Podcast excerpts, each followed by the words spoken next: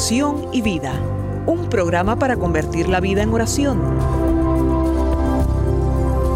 Hay un dicho entre nosotros que dice así, dime cómo rezas y te diré cómo vives. Dime cómo vives y te diré cómo rezas.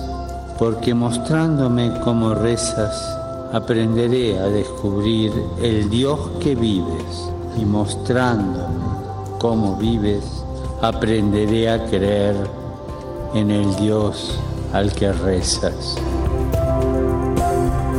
Oración y vida, una oportunidad para rezar juntos los unos por los otros.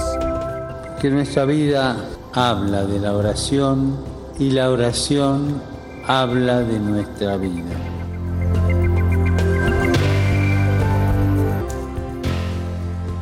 Ven Espíritu Santo, llena los corazones de tus fieles y enciende en ellos el fuego de tu amor. Envía tu Espíritu Creador y renueva la faz de la tierra. Oh Dios, que has iluminado los corazones de tus hijos con la luz del Espíritu Santo, haznos dóciles a sus inspiraciones para gustar siempre el bien y gozar de su consuelo. Te lo pedimos por Jesucristo nuestro Señor. Amén.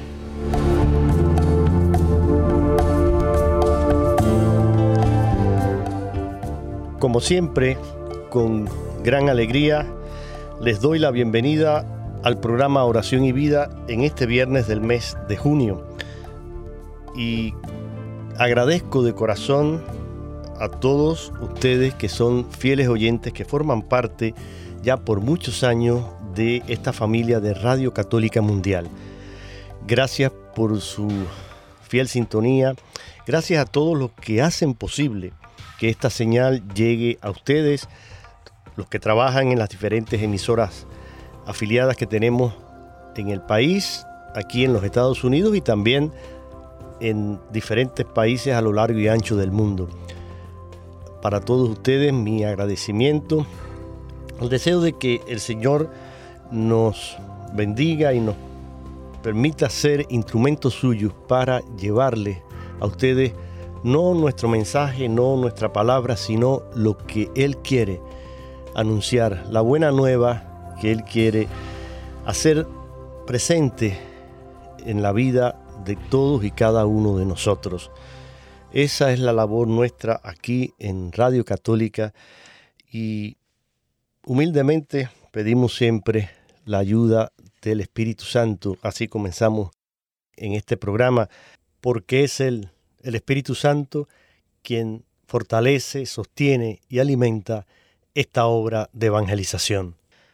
Y si quieres saber lo que está pasando en la Iglesia Católica en los Estados Unidos, no te pierdas este programa en el que me acompaña un sacerdote que no necesita presentación, porque forma parte de esta familia ya hace muchos años y me refiero al padre Roberto Mena, un sacerdote que es siervo misionero de la Santísima Trinidad y además es siervo también eh, misionero de la misericordia. Así fue escogido por el, el Santo Padre, el Papa Francisco, nombrado también misionero de la misericordia. Es de los que han permanecido, otros pues ya han terminado con esta labor, con esta encomienda del Santo Padre, pero él forma parte todavía de este grupo que sigue fiel a este, esta invitación a llevar y extender la misericordia de Dios en el mundo. Entonces, conversando con el querido padre Roberto Mena, nos poníamos de acuerdo para ver el material y cómo íbamos a continuar con estos programas y algo que nos pareció muy, muy oportuno era precisamente teniendo en cuenta que se ha iniciado aquí en la iglesia norteamericana como una iniciativa de la Conferencia Nacional de Obispos Católicos, un avivamiento eucarístico nacional.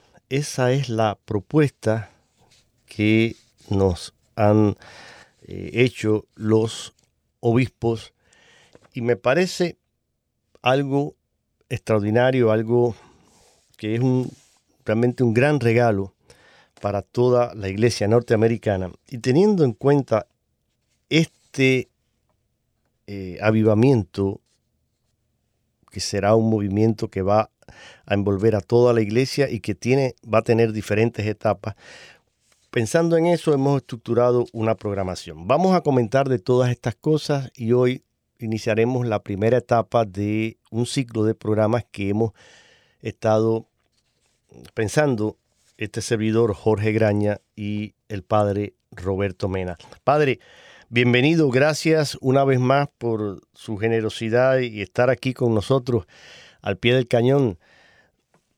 Bienvenido. Bueno, pues le, damos gracias a Dios por llegar a, a muchas personas y con este tema eucarístico que me parece muy importante dado los tiempos de hoy. Entonces, así es. Los obispos han tocado este tema que es el sol y el centro de nuestra vida cristiana y pues de nuestra espiritualidad como católicos.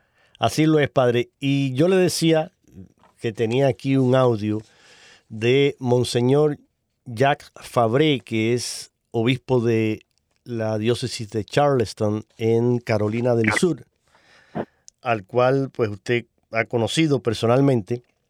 Y tengo este audio de Monseñor que me parece muy oportuno para que nos ponga en, sintonía con lo que queremos en el programa de hoy, porque él hace una breve explicación introduciendo esta iniciativa de la Conferencia Episcopal Norteamericana. Vamos a escucharlo, después comentamos y a todos ustedes les recuerdo algo antes de poner el audio de Monseñor Jacques.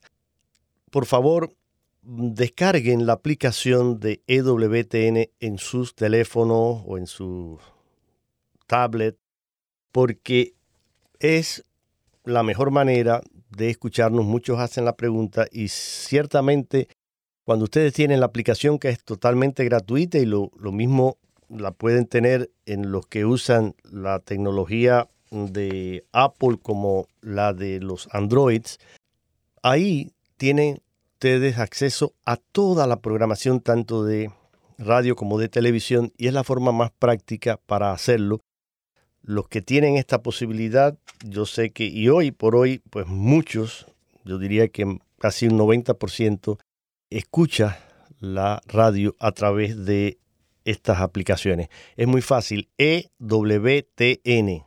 Búsquenla en las tiendas de, de venta de las aplicaciones.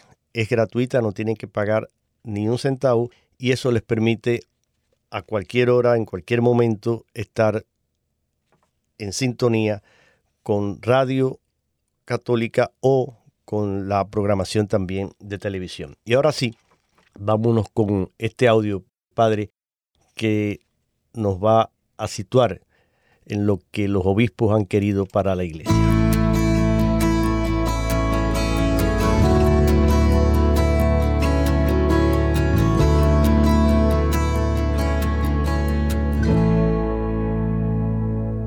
Mis queridos hermanos y hermanas en Cristo, la Conferencia de Obispos Católicos de los Estados Unidos ha convocado a un avivamiento eucarístico nacional para reflexionar y educar acerca de la Eucaristía y luego fomentar activamente en la devoción eucarística. En unidad con todos los católicos alrededor del país, nuestra diócesis participará en este hermoso movimiento. Jesús Cristo está físicamente presente y vive dentro de nosotros en la Eucaristía. Es el alimento que nos sostiene y nos da fuerza como hijos de Dios. La palabra avivamiento fue escogida intencionalmente porque nuestro objetivo es revivir el fuego y el fervor por el pan de vida en el corazón de cada católico. Antes que nada debemos evangelizar a nuestra familia, Juntos, como una diócesis, debemos avivar ese sentimiento a través del aprendizaje, proclamando la palabra del Señor, participando en procesiones eucarísticas y haciendo adoración con más frecuencia. Este movimiento se dirige inicialmente hacia el interior, donde por medio de ese sacramento íntimo, cada uno reflexionará sobre su relación con Cristo. Después el avivamiento diseñado para promover y alentar la Eucaristía, especialmente en aquellos que han dejado la iglesia. Se dirigirá a las comunidades cristianas que nos rodean y a quienes más necesitan de nuestro cuidado. Comenzaremos la primera fase de este importante movimiento con procesiones eucarísticas alrededor de Carolina del Sur. Nosotros somos la vanguardia del Señor y no estamos simplemente llamados a esperar dentro de nuestras iglesias para que alguien se acerque a nuestras puertas, sino que estamos llamados a luchar una buena batalla y estar orgullosos de lo que creemos y en quién creemos. Saldremos al mundo a compartir esta alegría, especialmente con aquellos que sufren de alguna manera. Como católicos conscientes de la verdad, la bondad y la belleza de Jesucristo, quien es la Eucaristía, es nuestra devoción mantener vivo el amor por Él en la tierra, mostrando a los demás la buena nueva del Evangelio y la promesa de vida eterna que encontramos en la Sagrada Eucaristía.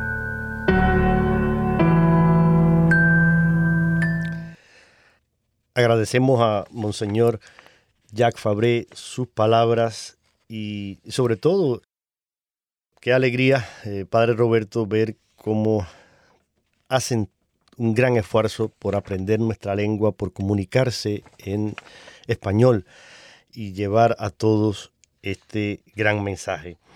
Sí, pues me parece muy importante porque cada diócesis como que eh, a partir de estos lineamientos generales se toma distintas acciones.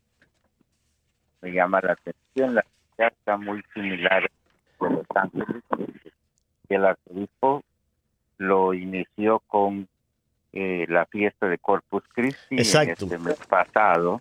Sí. Entonces, eh, cada parroquia está invitada a animar la adoración eucarística semanal y las parroquias que no lo tenían, pues eh, iniciar ese proceso de que normalmente los días jueves o viernes, según las parroquias, se tenga eh, la adoración eucarística y la exposición del Santísimo durante el día.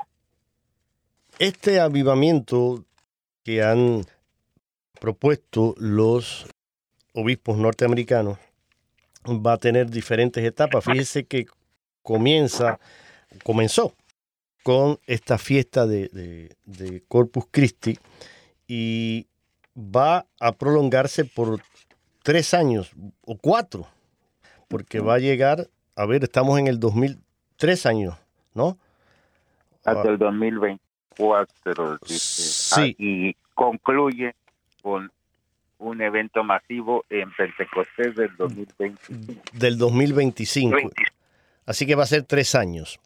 Sí. Y va a tener esta primera eh, fase que va a promover eh, este amor por la Eucaristía. Está, dice aquí, el primer año invita al personal diocesano, a los obispos y a los sacerdotes, a lo que el Papa Francisco ha descrito como un renovado encuentro personal con Jesucristo, en particular con el poder transformador y la misericordia de Jesús en la Sagrada Eucaristía.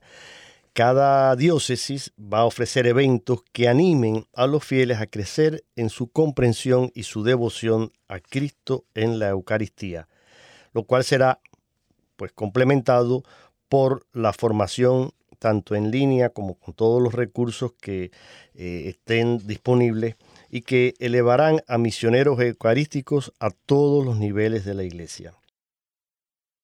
La segunda fase Padre Roberto, va a fomentar la devoción eucarística a nivel parroquial, fortaleciendo nuestra vida litúrgica mediante la adoración eucarística, las misiones, los recursos, la predicación y los movimientos orgánicos del Espíritu Santo. Estos esfuerzos locales van a ayudar a convertir los corazones y las mentes para que se enamoren más profundamente de Jesucristo, verdaderamente presente en la Sagrada Eucaristía. Lógicamente, cada diócesis irá desarrollando, implementando sus propias ideas, sus propias iniciativas.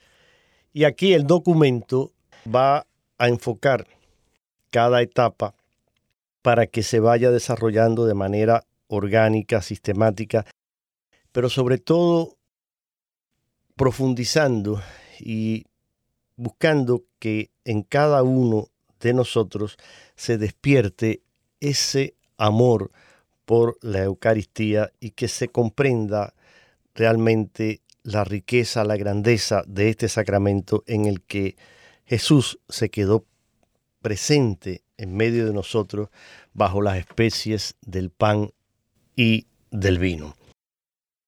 ¿Algo más que usted quiera añadir, mm, Padre Roberto, a esta introducción general? Que hay eh, muchas iniciativas de participación. Las personas también pueden ser compañeros de oración, le llaman. Sí.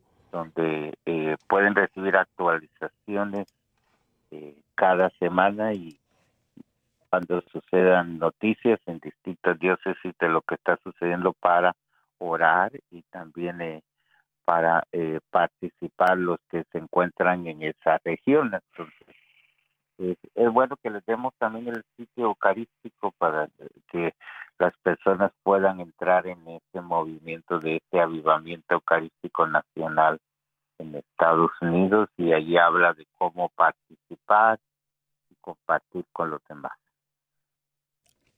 También les recomiendo que busquen en, la, en el Internet hay una página toda dedicada a este movimiento de avivamiento eucarístico en el cual ustedes pueden suscribirse a esta página y ahí van a recibir toda la información y van a poder estar al tanto también de cada una de las etapas, porque como vemos ha comenzado eh, ya el pasado 19 de junio con la fiesta del Corpus Christi.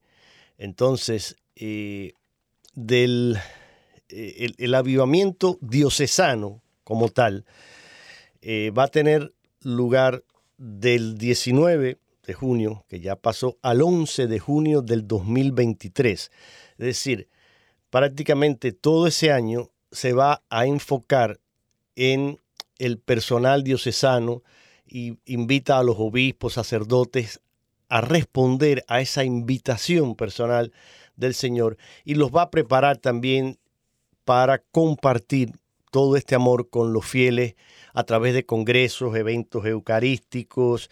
Eh, me imagino que habrá, pues, se organizarán en, las diócesis eh, también procesiones eucarísticas, congresos catequéticos, las iniciativas que cada diócesis vaya promoviendo durante este año del inicio. Luego, Padre Roberto, desde el 11 de junio del 2023 al 17 de julio del 2024 sería la segunda fase, que en esta fase se busca fomentar la devoción eucarística, pero ya a un nivel parroquial, fortaleciendo esa vida litúrgica a través de la celebración fiel de la misa, la hora de adoración eucarística, las misiones, todos los cursos, predicaciones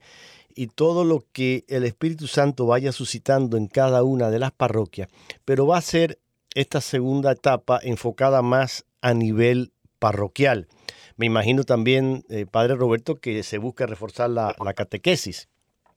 Sí, así es, porque van a haber unas catequesis para laicos también aquí en la Arquidiócesis de Los Ángeles, donde yo resido, sí. también van a haber iniciativas a nivel de los decanatos. Entonces, los eh, mismos sacerdotes en nuestras reuniones que tenemos cada mes, eh, se va a incluir también eh, a partir de este mes de julio un momento de adoración eucarística para sacerdotes en nuestras reuniones del clero mensuales. Ah, qué interesante.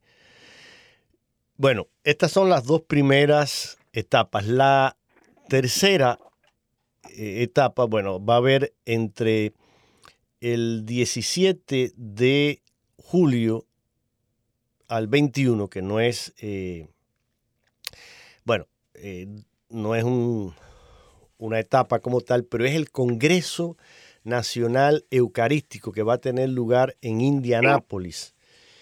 Y eso dice que en ese acontecimiento, que esperan que sea algo histórico, se espera que más de 80 mil católicos de todas las edades se puedan reunir aquí en, en Indianápolis para reconsagrar sus corazones a la fuente y la cumbre de nuestra fe, que es precisamente la Eucaristía.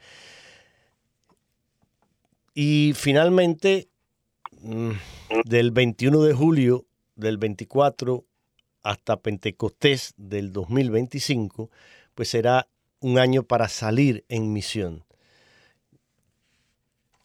Esto me parece muy, muy, muy eh, interesante y fíjense que este salir a la misión va precedido de formación tanto eh, en lo personal como en lo parroquial, en lo diocesano, y de intensa oración y de un realmente eh, reavivamiento, como, como dicen los obispos, del amor por la Eucaristía. Padre Roberto, y ahí en la Arquidiócesis de Los Ángeles, donde usted reside, ya se han puesto en marcha algunas iniciativas o ya comparten algún tipo de material o documento que vaya enfocado y ayude al crecimiento de este amor por la Eucaristía? Sí, pues eh, también tenemos eh, unos materiales disponibles que pues nuestro arzobispo Gómez nos ha dado a los sacerdotes para fomentar la devoción eucarística. Entonces, eh, recordemos que el arzobispo Gómez es el presidente de la conferencia de los obispos aquí en Estados Unidos, así que él está directamente involucrado en el comité central de todo este proceso.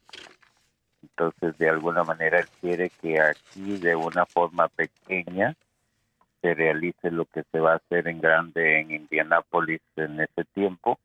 Eh, se va a ir haciendo por decanatos y regiones aquí, fomentando eh, esa devoción eucarística en los laicos, en los sacerdotes, en los movimientos apostólicos en todas las iniciativas de iglesia, incluso en los medios de comunicación social, va a abarcar distintos sectores de nuestra iglesia.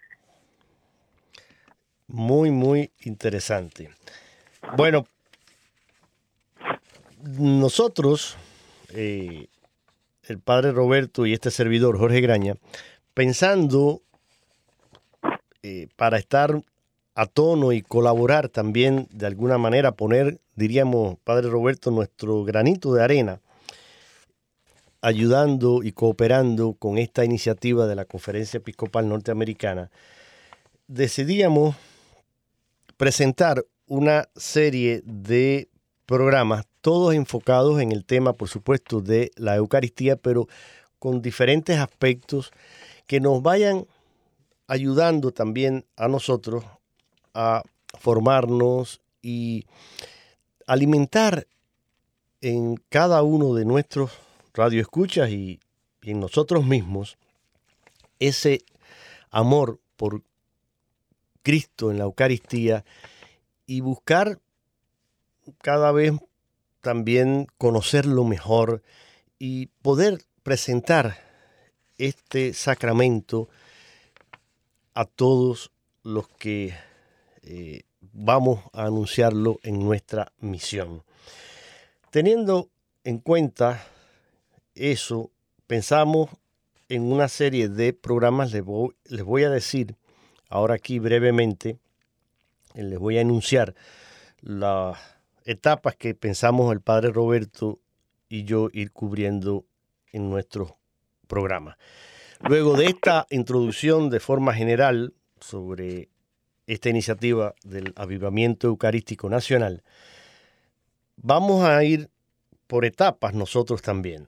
La primera, nos vamos a enfocar en qué dice el catecismo de la Iglesia Católica sobre la Eucaristía. Ahora en la segunda parte del programa vamos a iniciar esta primera etapa, basados, apoyados en el catecismo de la Iglesia Católica. Después, más adelante, pensábamos también compartir con ustedes la Eucaristía en la vida de los santos.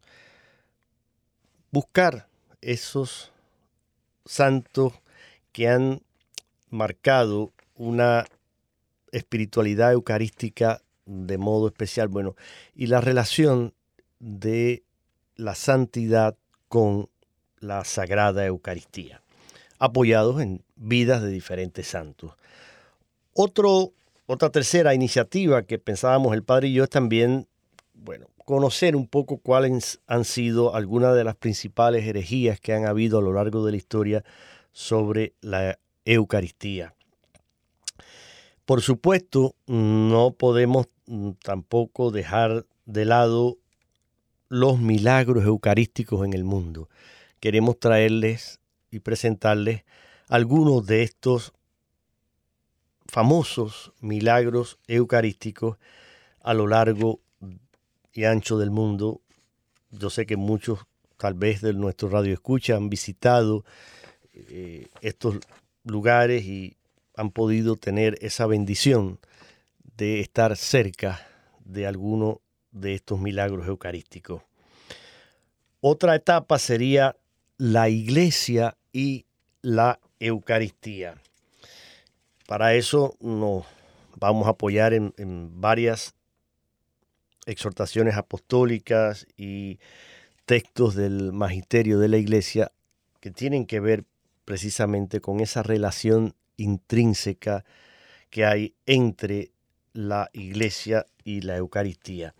Y finalmente, una etapa ya mm, última sería cómo cultivar una espiritualidad eucarística.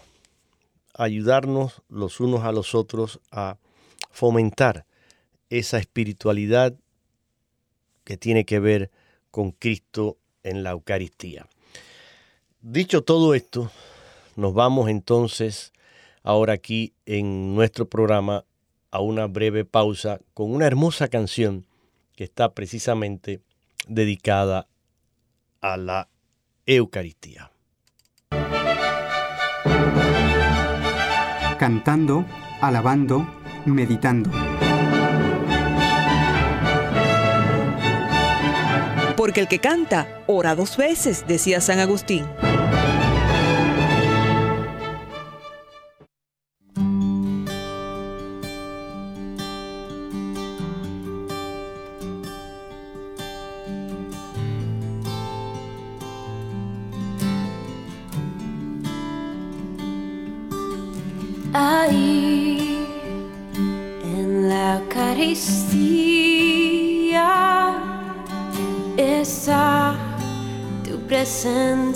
Señor.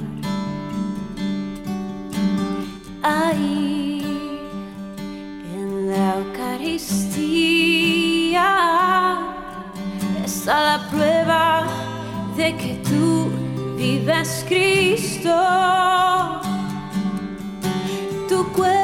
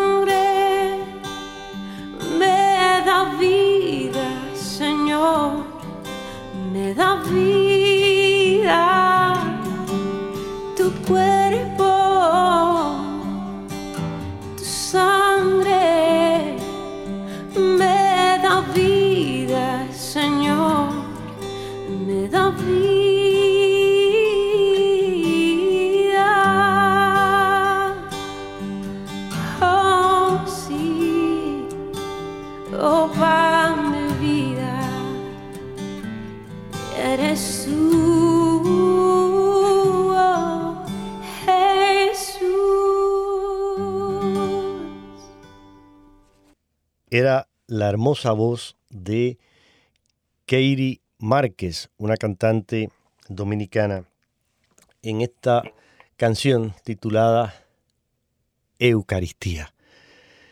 Cuando uno escucha algo así, se siente llamado a, la oración, a la adoración, y por eso compartí con ustedes esta bella canción en la voz de Katie Márquez.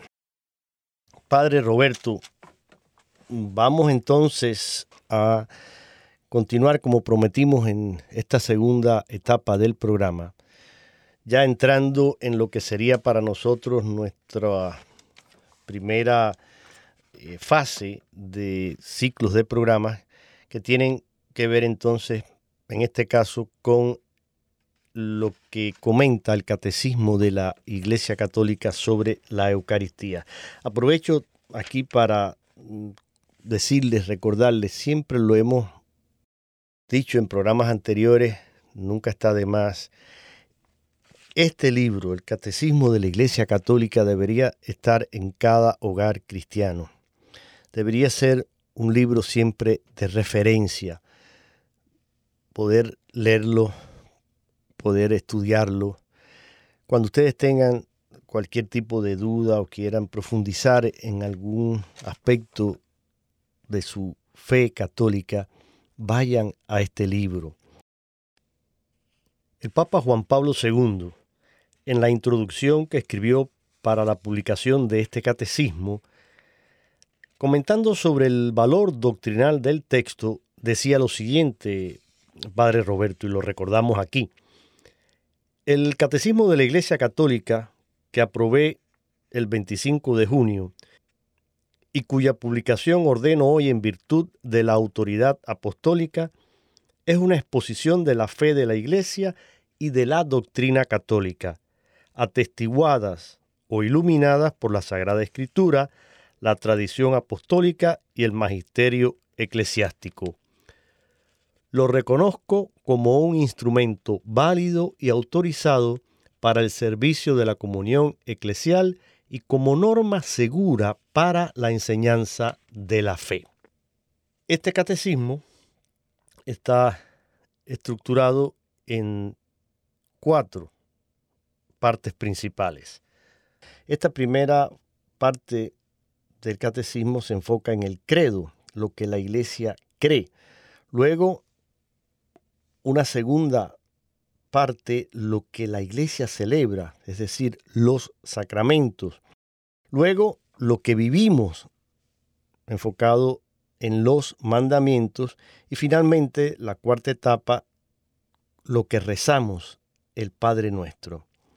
Es decir, ahí tienen todo un compendio de nuestra fe cristiana católica y es una guía profunda, coherente, adaptada a las situaciones del mundo actual.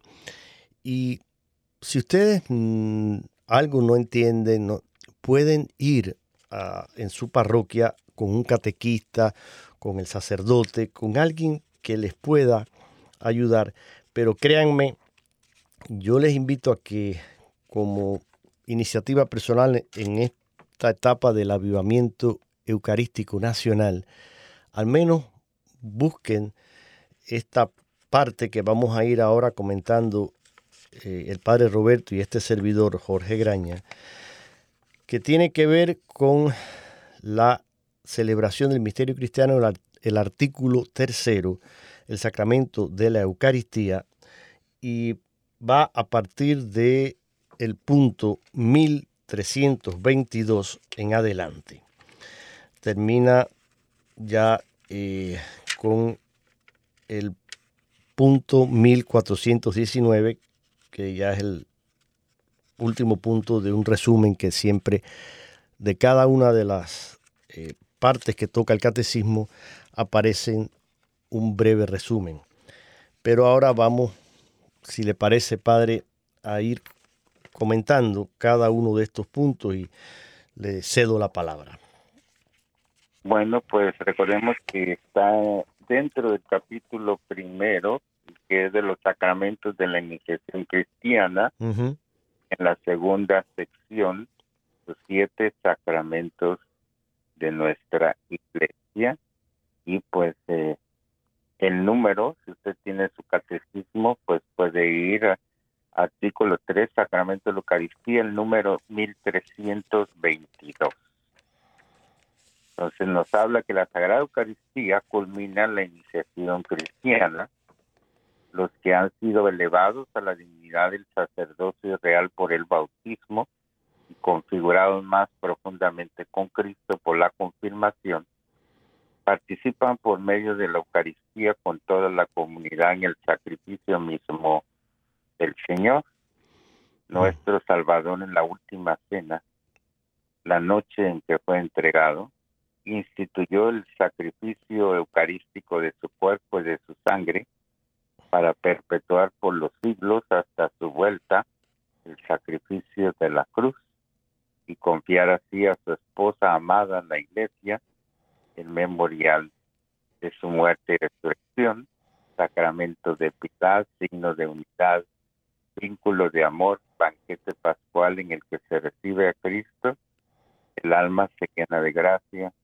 y se nos da una prenda de la gloria futura. Y esto es como un pequeño resumen de lo que está también en una constitución de el Concilio Vaticano II que se llama Sacrosantum Concilium número 40. Entonces, el sacramento de la Eucaristía lo que está queriendo decir aquí es que está conectado con los otros dos sacramentos de la iniciación cristiana como son el bautismo y la confirmación. A veces las personas se quedan con la idea de que es solo la primera comunión, pero es todo lo que es la Eucaristía, la celebración de la Eucaristía eh, semanal y dominical, la adoración eucarística pública y que se realiza en muchas parroquias del Santísimo en algunas parroquias es a nivel pues, eh, diario. Muchas personas acuden, pero también se pueden hacer eh, visitas personales y recordemos a pues después lo mencionaremos ya profundamente, pero San María Ligorio con sus su libro de visitas al Santísimo Sacramento y un librito muy conocido que yo lo recomiendo a las personas para iniciar la adoración eucarística es cinco minutos delante de Jesús sacramentado, que les puede ayudar mucho. Sí. Así es, es un clásico de, de nuestra espiritualidad cristiana católica. Entonces, básicamente tres puntos aquí, tres ideas, resumiendo. Eh, la Sagrada Eucaristía forma parte, como dijo usted, de los tres sacramentos de la iniciación cristiana, que son bautismo primero, confirmación y Eucaristía, o la Eucaristía y normalmente la, a veces entonces la confirmación tiene lugar después, ya cuando hay una madurez en, un poquito en la persona. Segundo, según nos, decía aquí, usted nos comentaba, fue instituida por Jesucristo, por el mismo Cristo. Y tercero, confiada a la iglesia.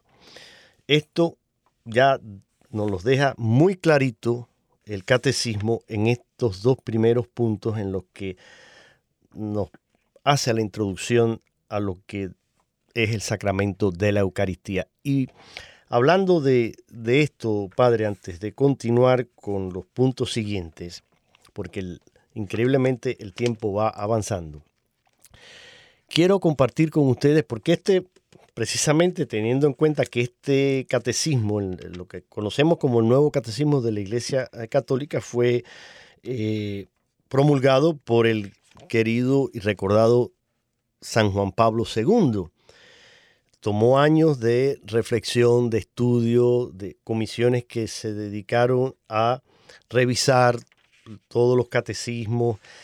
Hay muchos, hay diferentes catecismos en la Iglesia Católica y algo mm, que quiero que quede claro y que está aquí precisamente también, y por eso lo, voy a mencionar, algo que el propio San Juan Pablo II eh, ponía, mm, eh, o sea, avisaba a él y dejaba claro es que este nuevo catecismo no está destinado a sustituir los antiguos catecismos aprobados por las conferencias episcopales. Fíjese, catecismos que sean aprobados por las conferencias episcopales, sino que esto es un instrumento para ayudar eh, a profundizar y ampliar un poco lo que esos catecismos ya contienen porque evidentemente los retos, las, eh, los problemas, las situaciones particulares que enfrenta la iglesia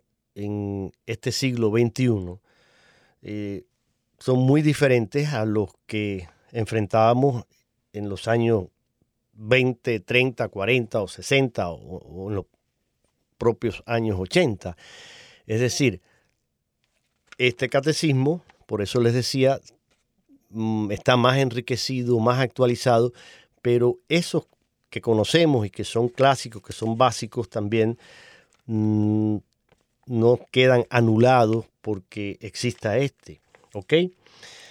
Teniendo en cuenta esto, y precisamente, Padre Roberto, como fue esta una iniciativa querida y llevada a cabo por San Juan Pablo II, pues quiero ahora compartir con ustedes un breve audio en el que se nos narra una anécdota de esa devoción particular y tan profunda que tenía Juan Pablo II por la Eucaristía. Es un breve audio que he tomado de la televisión HM.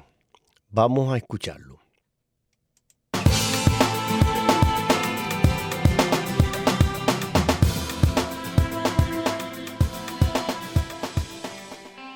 En 2004, San Juan Pablo II presidió su última procesión del Corpus Christi. Habían colocado todo para que estuviera cómodo el Santo Padre porque ya era muy mayor, estaba muy enfermo y no podía ni caminar. Entonces estaba con un sacerdote polaco y su maestro de ceremonias. y habían colocado su silla sobre la plataforma del coche y enfrente del Santo Padre, sobre el reclinatorio, estaba el Santísimo Sacramento. Nos iban haciendo procesión y en un momento dado el Santo Padre se dirigió al sacerdote polaco y le pide arrodillarse. Y el sacerdote dice, bueno, Santo Padre, es que, mira, se mueve mucho el coche y a lo mejor es peligroso, no es el mejor momento para hacer eso ahora mismo.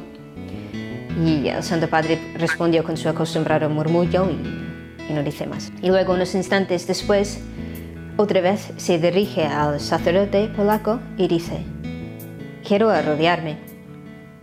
Y el sacerdote otra vez pensando en el salud y el bien del Santo Padre dice, pues mira, Santo Padre, si esperamos hasta el final de la procesión, pues le bajamos y es más seguro, pero ahora mismo no es el mejor momento. Y lo mismo, pues el Santo Padre responde con su, su murmullo y no dice más. Pero unos instantes después, esta vez con mucha más determinación y casi gritando, le dice, Jesús está aquí, por favor. Entonces el, sacerdote polaco y el maestro de ceremonias pues se miraban y no podían negarle eso. Entonces le cogieron al Santo Padre y le bajaron hasta el reclinatorio. Y ahí estaba San Juan Pablo II agarrado al reclinatorio por unos instantes, adorando a Jesús. Y no, no podía aguantar más que unos momentos, sus rodillas, sus rodillas no le dejaron, entonces ya le cogieron otra vez y con mucha dificultad pues le pusieron otra vez en su silla. ¿Por qué nos arrodillamos delante de la Eucaristía? ¿Por qué se empeñó Juan Pablo II en arrodillarse cuando él tenía cada excusa para no hacerlo? Porque él entendía que estaba delante de Dios y delante de Dios el hombre se arrodilla. Delante de Dios el hombre se prostra. De hecho, muchas veces encontraban al Santo Padre en su capilla solo, postrado en el suelo, delante del sagrario. Pues estos gestos de Juan Pablo II nos enseñan la actitud que nosotros tenemos que tener cuando estamos delante de la presencia real de Jesús en la Eucaristía. Dios mío, mi todo, te amo y te adoro y me arrodillo delante de ti. Porque tú eres Dios y yo soy tu criatura. Tú eres mucho más que yo. Pero te has hecho tan pequeño y tan vulnerable para estar aquí conmigo. Pues delante de un amor así, delante de un Dios tan bueno, tan grande, el hombre solo puede arrodillarse.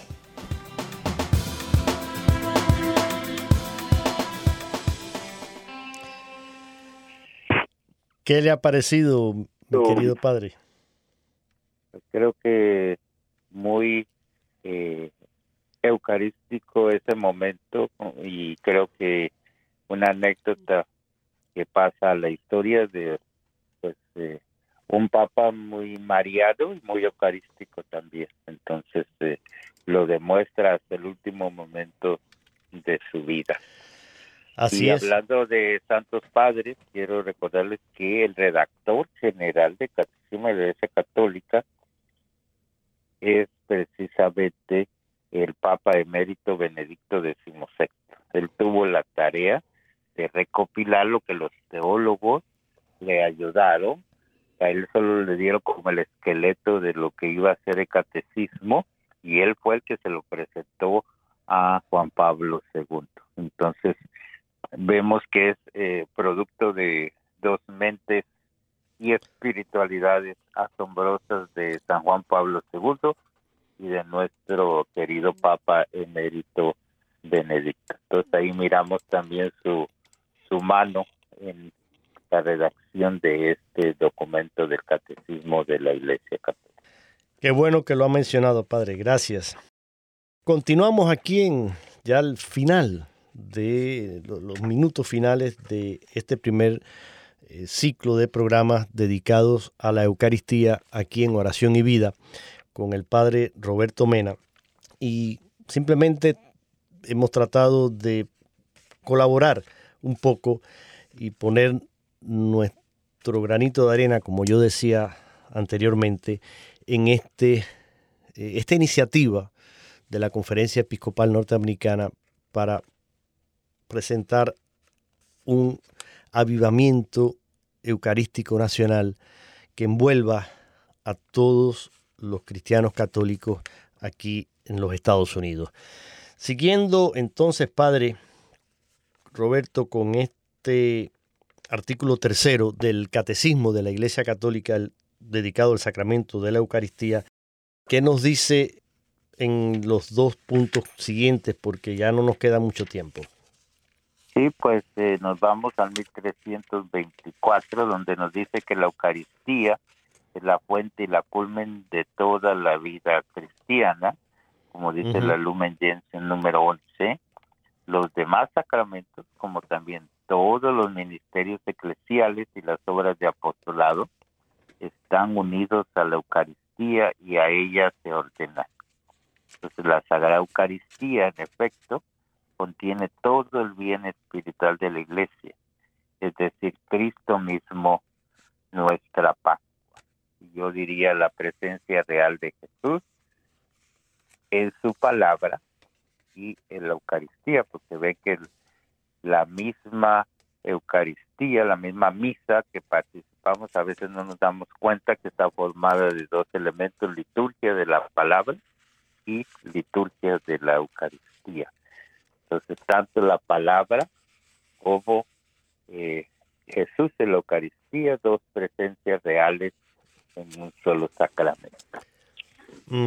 Y ahora que usted decía esto, padre, valga la pena aclararlo, porque decimos siempre y nos referimos a la Eucaristía como la presencia real de Cristo, y ciertamente lo es. Su cuerpo, sangre, alma y divinidad están ahí realmente presentes en la Sagrada Eucaristía, pero, pero, como mm, aclaraba el también actual eh, santo, eh, que fue eh, durante muchos años, fue el Papa con el cual yo crecí, el Papa Pablo VI, mm, el Papa Montini.